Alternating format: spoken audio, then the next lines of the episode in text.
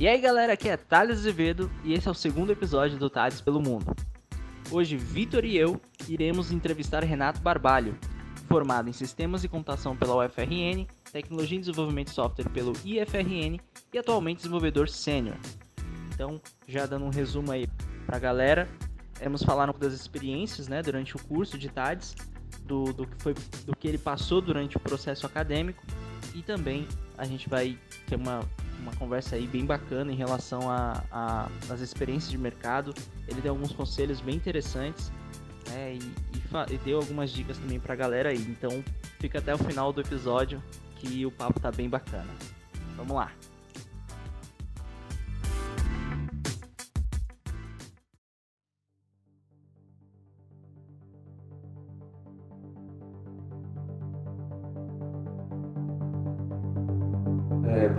Primeiramente, agradeço aí o convite, é a principal da professora Marília, né? A gente agradece, pô. É, para mim é sempre uma honra poder contribuir de qualquer forma aí com os projetos desenvolvidos na instituição. É, tem uma ligação muito forte, desde a época do Cefet, depois IFRN. Trabalho na área de TI, desde a época do técnico do Cefet, que fiz no ensino médio. Fiz outro curso técnico posteriormente lá, também na de informática. Fiz primeiro informática e depois participei da primeira turma do técnico de redes de computadores e quando terminei o técnico de redes computadores, é, entrei para o curso de tecnologia e desenvolvimento de software, né? É o curso que antecedeu ao que tem hoje, né? Que é o TADS, né? Interessante. Entrei em 2000 no Cefet e saí em 2009, formado no TADS, então quase 10 anos direto da instituição. Deixa eu só fazer uma pergunta. O Braulio já era velho naquela época? Na época do técnico, eu não tive aula com ele, né? Se eu não me engano, nesse período ele estava afastado, fazendo pós. Uhum. Ele retornou é, pouco antes de eu entrar no tecnólogo, né? Em TDS. E logo no primeiro período paguei aquela disciplina maravilhosa lá com ele de arquitetura de computadores, para ver assembly e tudo mais. Uma assembly é uma delícia, né? É, pois é. Inclusive no livro que ele lançou depois, existe uma dedicatória à minha turma, porque a minha turma foi cobaia da revisão do livro dele antes de ser lançado. É traumatizante, né? No primeiro período já pagar algo assim. Não sei se é no primeiro ainda. Não, é no segundo. Pois é, na minha época era no primeiro e já tinha gente que já ficava em vias de ser jubilado já no, no primeiro período. Nossa senhora. Imagina só. Mas eu escapei, né? Não, mas assim, é, essa parte de Assembly foi transferida para o segundo, mas ainda tem Braulio no primeiro, que é sistemas digitais. A gente aprende lá a mexer com circuito, as portas, AND, OR, NOR. Sim, é, no meu período era professor Ribamar. Não sei se era diretor de algum IF do interior agora, não tenho certeza. Esse nome é familiar, mas eu sei que Georgiano já deu essa aula. Georgiano eu paguei algoritmos com ele no primeiro período. Eu paguei também. Não, é porque é o seguinte, a questão é que Georgiano deu sistemas digitais porque Braulio foi fazer uma pós dele lá na França, eu acho. E aí Georgiano meio que substituiu ele. Mas, enfim, Renato, quando é que você terminou o curso? Quando você pagou, tinha o projeto de desenvolvimento de software? Qual foi o seu PDS? Como foram suas experiências durante o curso em si? É, eu entrei em 2005.2 e aí concluí o curso, se não me engano, foi. O semestre era 2008.2, né? Mas já foi na virada para o ano 2009. Mas foi isso, me formei em 2009. Na nossa grade teve PDS 1 e PDS 2. É, eu não sei como é hoje, mas na época da gente no PDS-1 existiam empresas reais que eram convidadas pela gerência do curso e traziam necessidades de sistemas, né, para que os grupos que, que eram formados, né, dentro da turma, prática do PDS, desenvolvessem dentro do semestre, né. No PDS-1, que ela tinha um sistema que rodava na Unicat, isso foi em 2007, eu acho, Existia uma empresa, que é o órgão do governo do estado que distribuir medicamentos né, de alto valor para a população, né, através do SUS. E lá ele tinha um sistema que botava em Delphi. E aí a proposta dele é que a gente construísse um módulo, e aí a gente propôs construir em Java, que era a linguagem que era o carro-chefe do curso na época, né? E isso já gerou um ruído de cara com essa pessoa, porque ele era muito defensor do Delphi e da praticidade que você fazia muitas coisas com a stack de ferramentas do, da Borland, né, que era do Delphi. Esse foi muito enriquecedor e foi muito interessante, porque, se eu não me engano, no grupo tinham cinco ou seis pessoas, e aí semanalmente a gente definia papéis dentro desse grupo e ia meio que circulando essas pessoas nesses papéis. Tipo, então, numa semana eu atuava como Product Owner, ou na semana seguinte eu era Scrum Master, é, numa semana mais à frente eu só desenvolvia, é, mais para frente eu assumi o papel como de fato gestor da equipe como um todo e fazia o um contato com esse cliente, digamos assim. E acho que foi muito enriquecedor nesse sentido, de a gente de fato desenvolver algo que ia passar pelo crivo de alguém que teoricamente poderia estar contratando aquela solução ou não, né? E é isso assim, tinha a troca de experiências depois entre os grupos todos, né, com diferentes empresas. Eu não me recordo de todas as empresas na época, escritório de advocacia, e tinha uma terceira empresa, mas agora não me recordo. No caso, assim, você lembra os professores que passaram PO, a PO, essas disciplinas assim? Não sei se eram os mesmos nomes na época. É, eu lembro que tinha o professor Alexandre, professora Cláudia, Cláudia Ribeiro, Leonardo Milhora, e aí no outro PDS, se eu não me engano, foi Gilbert George. E um professor que era professor substituto na época, que era Marcelo. Em algum momento eu acho que ele saiu e o outro professor que entrou, que eu acho que já se aposentou, foi o professor José Antônio, né? Barão. Ah, se aposentou sim. Eu tô perguntando isso porque eu fiquei curioso, porque antes eram só dois PDS, hoje são três. É, na época eram dois. Era porque, se eu não me engano, no último período aí entravam disciplinas optativas, que a gente tinha que pagar pelo menos duas, e entravam as outras que era para a questão da preparação do TCC para a conclusão do curso, né? Aí a gente, se não me engano, teve o PDS 1 e 2. Hoje em dia tem PDS Web, que é o primeiro, tem o distribuído, e agora a gente está no corporativo, que é no quinto período.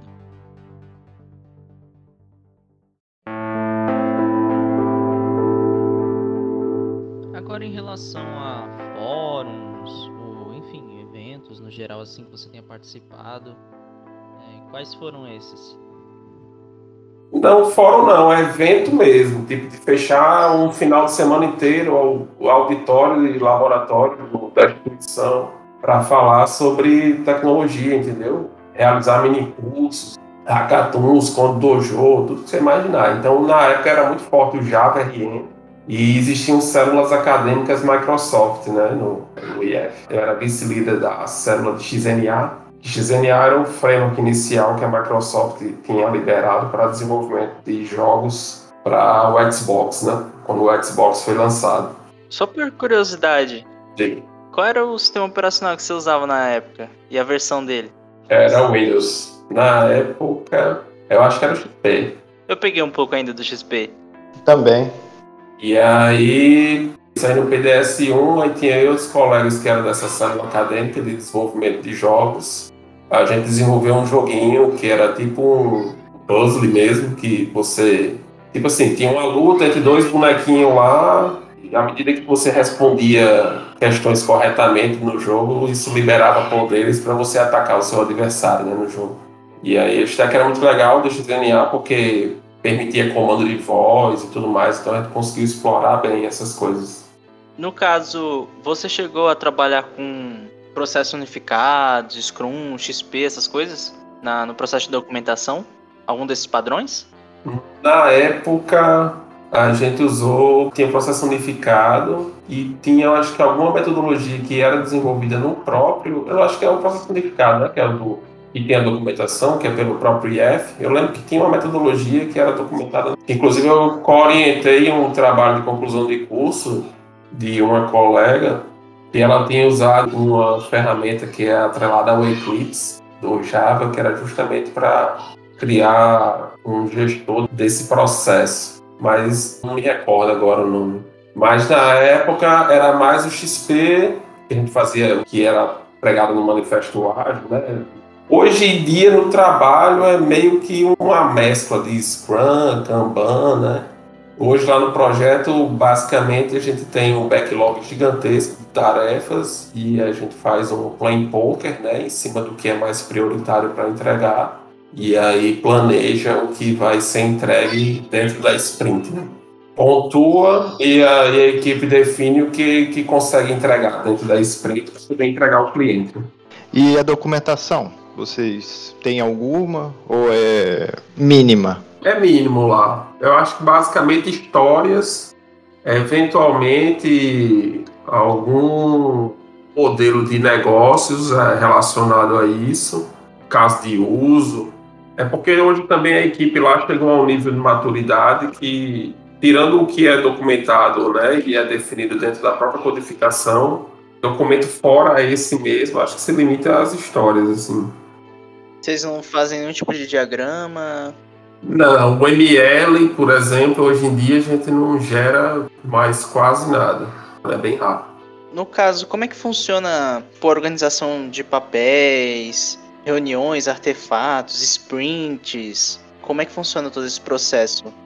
É muito pelo cargo, né? Lá a gente atua como outsourcing, né? Então o Estado paga a empresa para ter a equipe lá para prestar os vários níveis, né? Tem nível de suporte, que aí é atendimento ao usuário mesmo, e coisas mais simples do dia a dia, o suporte de máquina, por exemplo. Aí tem equipe de técnicos de informática lá que faz manutenção do computador e por aí vai. Tem o nível 2 e 3, que é a parte de sustentação mesmo, que aí lá tem os 18 sistemas rodando, então existem manutenções que eventualmente são necessárias serem desenvolvidas nesses sistemas. E o nível 3 é quando chega de fato uma necessidade de desenvolvimento de uma solução nova. Então é levantado requisitos. Como o cliente não tem um nível de maturidade grande na área de TI para entendimento dessas documentações, isso é muito registrado através de atas e internamente na equipe a gente cria as histórias, né?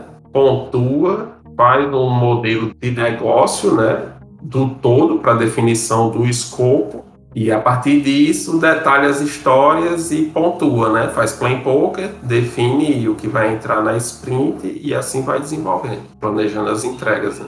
Quando a gente chega ao fim dessas sprints, quando a gente vê que tem a entrega está no nível de que possa ser validada pelo cliente, é agendada reunião com o cliente e ele faz a validação de negócio, né? E, eventualmente, outros servidores do Estado são chamados para fazer teste funcional e tudo para ver se, de fato, o que foi desenvolvido está claro né, para o usuário final que vai utilizar a aplicação. Vocês utilizam Git para versionamento? Hoje lá, como toda stack é Microsoft, a gente tem é, as licenças, né? Então a gente usa o Azure DevOps, né? E o Git, né? Então todo o commit que a gente realiza, você tem que ter criado uma branch específica para a sua tarefa, né? E os seus commits terem que ser atrelados a essas branches tem que ser atreladas às histórias que são criadas, ou a tarefas filhas dessas histórias, né, que estão rolando na sprint. Aí é, tem toda uma, digamos, uma hierarquia de brands, tipo produção, desenvolvimento. Isso, né? Sempre o que está em master é o que é o publicado, né? Sim, sim. É o que está em produção. Então a gente tem o nosso arquiteto, um analista sênior, e tem os desenvolvedores, né? Geralmente esse analista, tipo assim, eu fechei uma tarefa, né? No Azure DevOps você cria um pull request, que é tipo a solicitação para que aquele seu código ali seja feito um merge com o master caso ele seja aprovado, né? Então esse arquiteto ele baixa para o ambiente que ele tem preparado, essa sua branch faz os testes nela, valida e aí se os requisitos né, da tarefa lá que você tinha para desenvolver foram atendidos, ele aprova o seu pull request e aí o Azure DevOps ele automaticamente ele pega a sua branch e faz um merge com a master. Aí, por questões de mais técnicas lá desse cliente em específico, a gente não tem rotinas de build e publicação automáticas, né? Mas a ferramenta permitiria, por exemplo, no momento que a gente fizesse isso, ele automaticamente pegasse essa master e já publicasse né, em produção para, enfim, já liderasse. Lá não, lá como tem todo uma questão de nem sempre você poder parar para estar tá publicando e tudo mais, aí geralmente a gente agenda as paradas dos sistemas né, para subir essas versões, né, e aí passa um doc para os usuários dizendo é, o que é que de novo está subindo na, naquela release né, dos sistemas.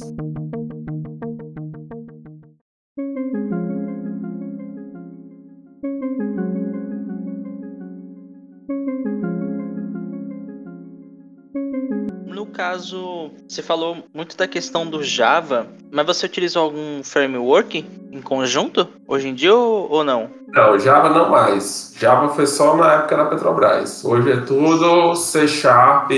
Ah, certo, certo. É, tudo é, é .NET lá, né?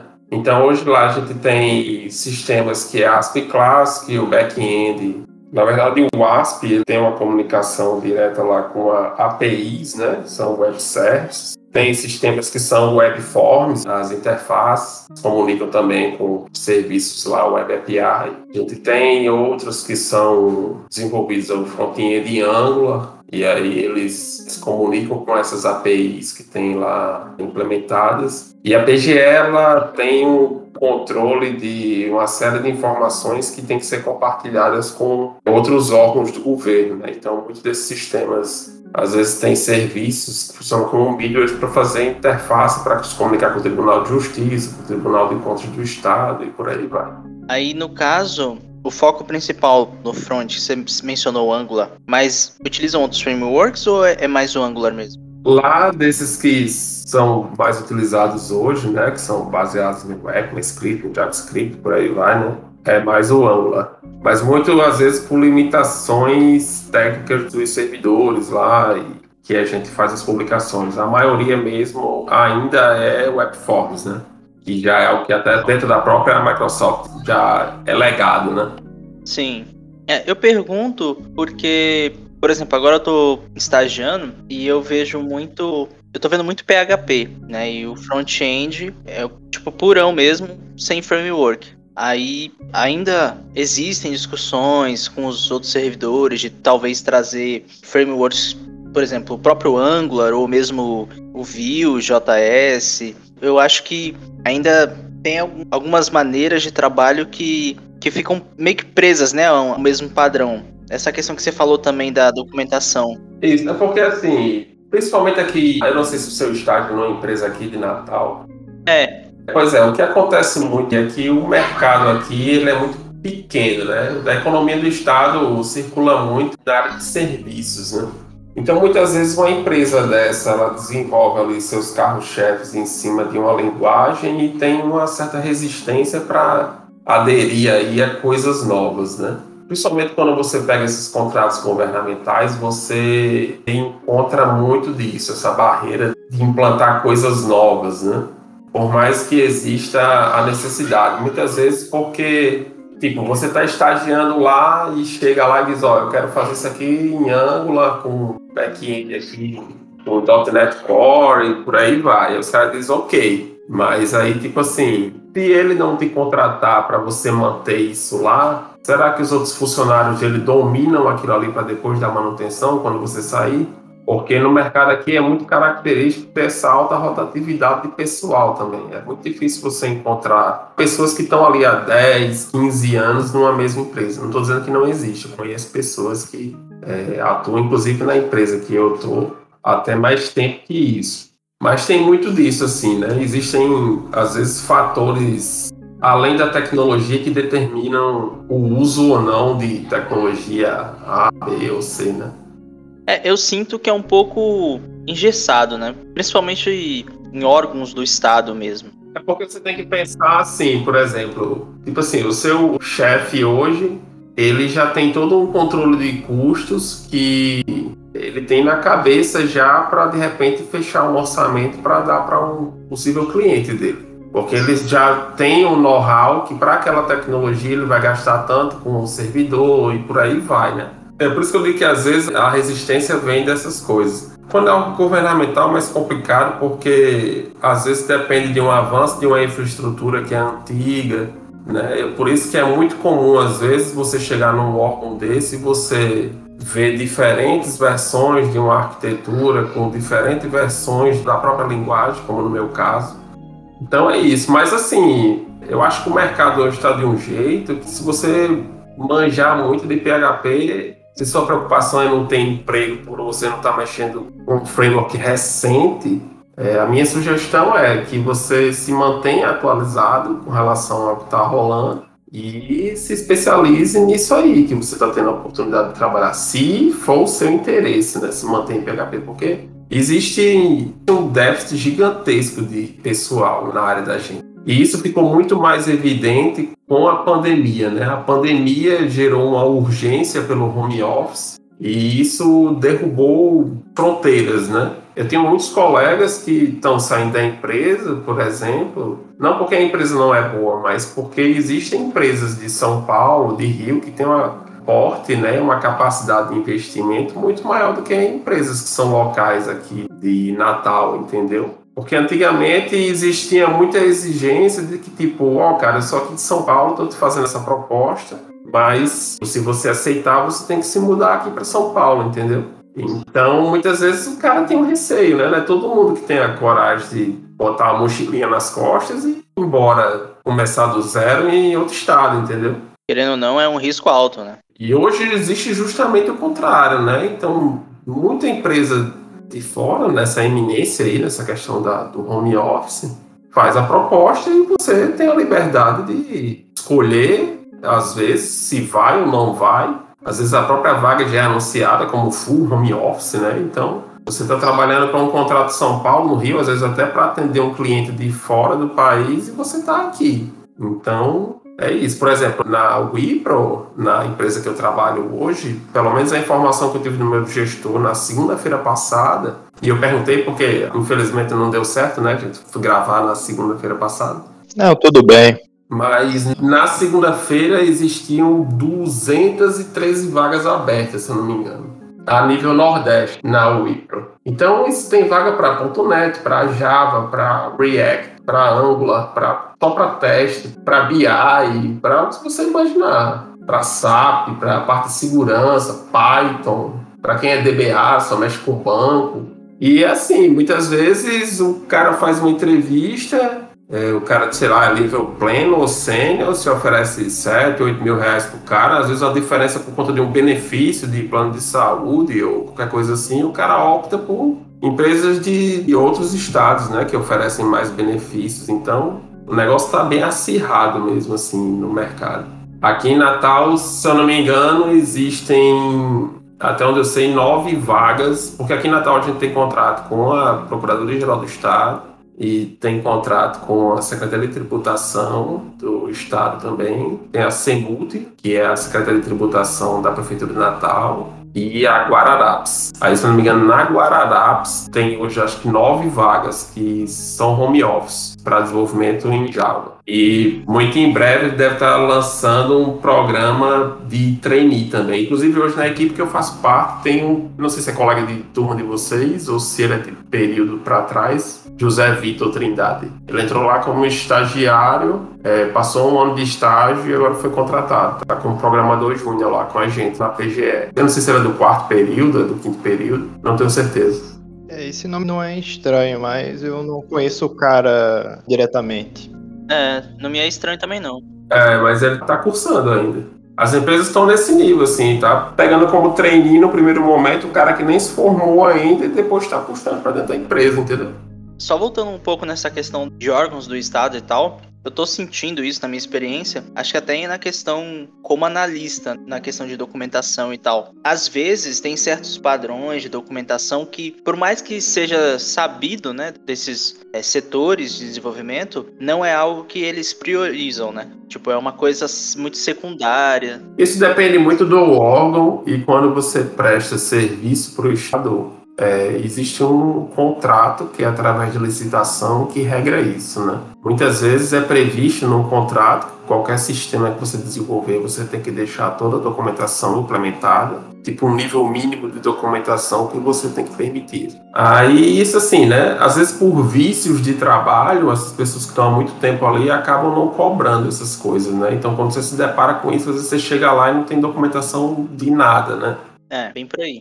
É complicado. Eu não vou citar, né? Tive algumas experiências, mas para não ser antiético, mas tipo assim, você tanto tem numa ponta órgãos que talvez por não ter gente que de fato seja da carreira de TI, não, tipo assim, não se importam com isso, como existem outros órgãos que são organizados ao ponto de, tipo assim, o próprio servidor do Estado, quando cobra uma nova implementação da empresa que está sendo paga ali para desenvolver, ela já vem com o caso de uso escrito, entendeu? Documento de requisito, já com outro nível de documentação, né? Já deixa pré-pronto, né? Isso. Existem contratos de fábrica de software que funcionam assim, tipo o cliente que escreve o caso de uso. Num primeiro momento, esses casos de uso vão para revisão da empresa.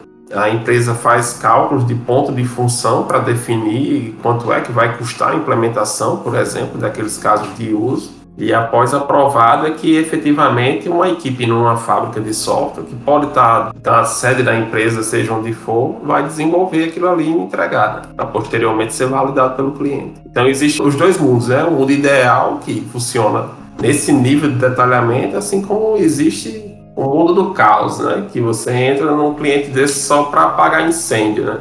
É bem isso que você pega um código legado desse e você vê código que, tipo assim, tem um comentário antes dizendo assim, não mexer nisso, né? é bem isso.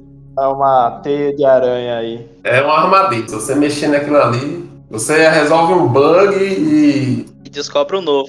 É, e cria outros 50 decorrência. Eu mencionei isso porque eu também tô tendo essa experiência que você teve de ter que fazer essa engenharia reversa, né? E ao mesmo Sim. tempo ter que criar novas versões de um sistema. Eu tô finalizando um sistema agora, né? Já tá nos detalhes finais, né? Claro que tem aquela questão de manutenção, né? Sempre tem uma coisa para melhorar e aperfeiçoar. Eu tenho percebido, e como você falou, é muito difícil você encontrar hoje em dia sei lá, um desenvolvedor que esteja naquele mesmo cargo, naquela mesma empresa por 10, 15 anos. Eu estava refazendo, junto a outros estagiários, esse sistema, que foi desenvolvido por um desenvolvedor que já não fazia mais parte do setor e não tinha uma documentação. Eu tive que me basear praticamente no sistema pronto, antigo, e traduzir ele para PHP, para nova estética, por assim dizer, de como o sistema seria. E agora que eu estou fazendo a documentação, né? Tipo, agora que eu terminei de desenvolver. É, porque na esfera governamental tem muito disso, né? Porque às vezes você tem um sistema que funciona de uma forma, mas ele funciona daquela forma porque o que define o requisito funcional dele, por exemplo, é uma lei.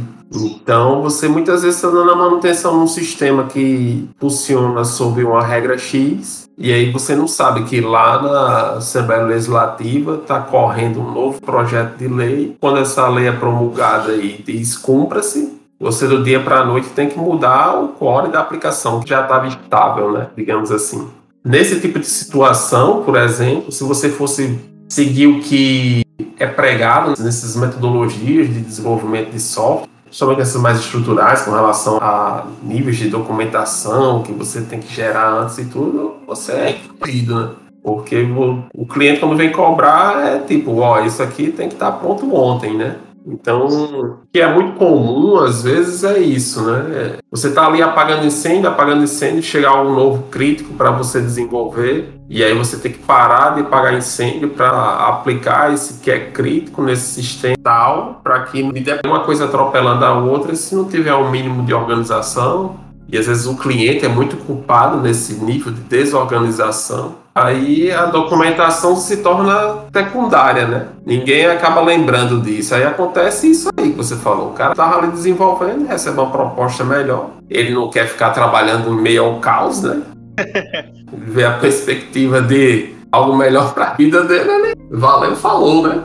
Exatamente. Não quer ficar trabalhando em meia tempestade. Um belo dia você faz a entrevista, né? E tem um tapete vermelho ali esperando. Quando você assina o contrato que senta, a bomba é jogada no seu colo, né? Então. Exatamente. Te vira aí, parceiro. Aí é o se, se vira nos 30, né? Mas, assim, vocês não estão formados ainda, não é todo canto que é assim, né? Também não é todo órgão que é assim, para não dizer que tudo é ruim, né? Mas também não é raro desse tipo de coisa acontecer, não. Eu, nas experiências que eu tive até agora, essa questão que você falou da culpa do cliente. Às vezes o cliente pede uma alteração ali na hora, sabe? Tipo, você tá fazendo uma coisa e aí, tipo, ó, era para fazer X, Y, Z, mas daqui a pouco o cliente quer A, B, C, entendeu? Aí você tem que mudar todo o escopo do que você tava fazendo para fazer de novo, sabe? Um retrabalho. É, mas é, é, justamente. É porque às vezes você tem cargos de gestão, tipo assim, pessoas que de fato cabe ele a tomada de decisão dessa mudança, pressão política e outros fatores externos, né? Então, eventualmente, esse tipo de ambiente direciona o cara a ser não um gestor, em sim um executador de tarefas, né?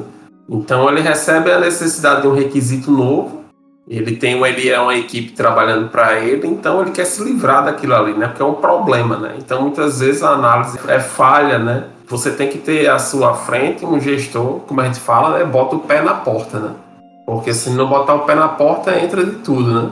Na hora que você bota o pé na porta, aí você organiza seu backlog, você vê o impacto, vê os riscos da aplicação daqueles requisitos. Então, o código que você gera no final também é, tem um nível muito mais alto, né? É ver estimativa de tempo para terminar o trabalho, né? Isso, você consegue cumprir cronograma melhor, né? É, falta isso aí, principalmente falta de uma entrevista mais assim, olha, é isso, isso, isso. E seguir com o plano. É porque muitas vezes as pessoas não sabem nem o que querem, né? É, esse, esse é o primeiro fator. É, a gente, principalmente quando. Principalmente, principalmente vocês agora, nesse período, tem algo que eu não tinha na minha época, né? Eu sempre tive a visão que é mais você que se forma do que o curso que forma você, né? Dentro de disciplinas que você vem ali em um semestre, você não vai sair full stack em nada. Você vai sair com a carga teórica boa de conhecimento se você se dedicar. E aí, por exemplo, na minha época, o que eu tinha era acesso aos laboratórios, tinham as células acadêmicas que eventualmente tinha esses eventos que era extra curso e tinha os professores para consultar, né, além de livros e por aí vai. Hoje em dia você entra num primeiro período de um curso desse tecnólogo, você já tem disponível para você na internet todo a grade do curso para fazer online, né, através de educação à distância, né. Tem um colega que dá aula na Universidade Federal de Pernambuco, que ele disse que é muito comum ele chegar para dar aula de uma determinada disciplina no curso de ciência da computação e tem um grupo de alunos que antes de pagar a disciplina viu a emenda da disciplina e já estudou o conteúdo todo antes de pagar a disciplina. Não é todo mundo que tem disposição para isso, né? Mas eu acho que hoje existe um leque de possibilidades que é muito maior assim para todo mundo que se forma na área. E por mais que esses estágios iniciais não sejam frustrem você de certa forma, acho que você não deveria se prender a isso não. Acho que você tem que procurar ver aquilo ali como um aprendizado de fato e a partir disso aí correr atrás de oportunidades. É bagagem, né?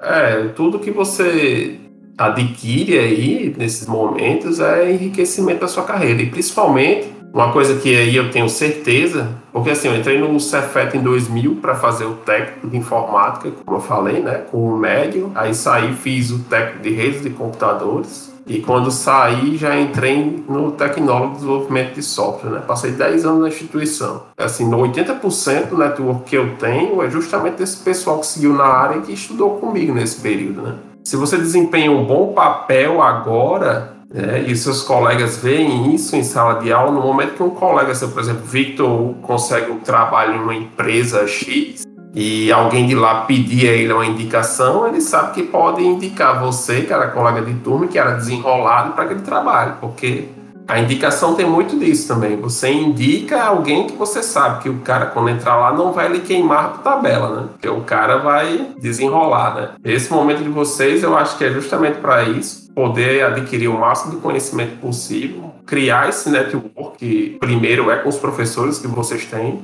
e com os colegas de curso. E no mais, cara, é meter a cara e estudar muito. Se tem uma coisa que eu tenho certeza que desde que fiz informática básica no Tec do Cefet em 2000 até hoje, nunca parei de estudar. Essa área da gente, se você para de estudar, você é engolido pelo mercado. É isso aí, não tem tempo pra churumela não. Com certeza. É, chorando lágrimas de sangue e codificando, é isso aí.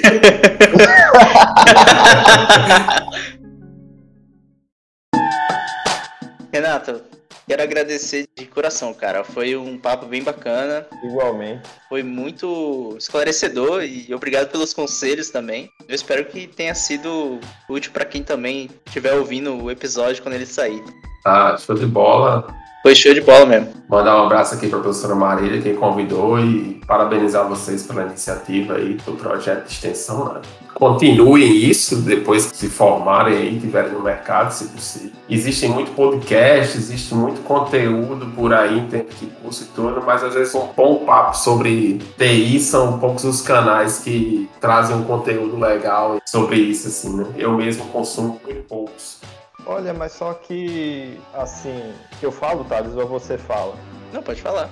Não, é porque é o seguinte, na verdade já temos um podcast. Ah, show de bola, então. O Thales teve a ideia de. É porque a professora Marília, ela teve. Ela chegou numa aula de processo de software querendo fazer um podcast com os ex-alunos, entendeu? Só para fazer o que a gente está fazendo agora, tendo uma conversa, falando do seu background para inspirar as outras pessoas que estão nos ouvindo, no caso. E Thales já passou essa ideia dela e não, professor, a gente pode já entrar com esse projeto aqui, que a gente já tem podcast, a gente já tem experiência de edição, mixagem, publicação para Inclusive, se você quiser ouvir também. Ah, é, manda, manda aí, amigo. Temos outros programas além desse. É porque, é porque ah. assim, esse aqui é voltado mais para tecnologia, experiência e tudo mais. A gente foca mais em cinema, games, assuntos mais atuais, entendeu? Games, ah. Aí que tal eles têm aí seu contato, ele pode passar um podcast. Sim, eu passo sim. E assim, quem quiser me adicionar no LinkedIn, procurar Renato Barbalho Lavou, sempre estou divulgando vaga lá que aparece na empresa. Show, show. E caso alguém já esteja se formando aí, né, nesses próximos meses, tiver interesse de se candidatar, o e-mail do meu gestor lá é o ionaldo.junior.uipro.com.